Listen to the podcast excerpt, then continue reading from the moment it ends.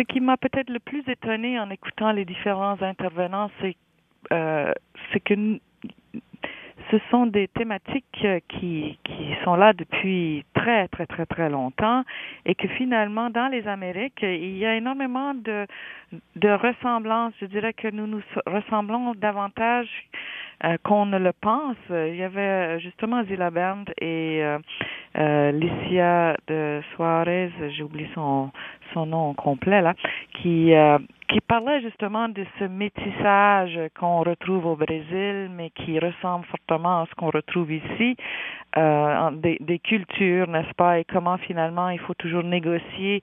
euh, avec l'autre, l'altérité, et que finalement ce sont souvent les artistes qui permettent cette,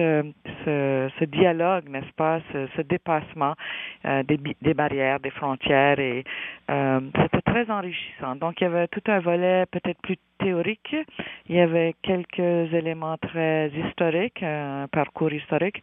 mais il y avait aussi plusieurs présentations qui étaient très pointues, qui portaient sur des œuvres euh, qui euh, abordait justement ces, ces figurations de l'ailleurs, ces, ces, déplacements, ces itinérances dans l'imaginaire physique, euh, la traversée physique des Amériques, mais la traversée aussi dans le temps et peut-être un peu moins physique, plus abstraite.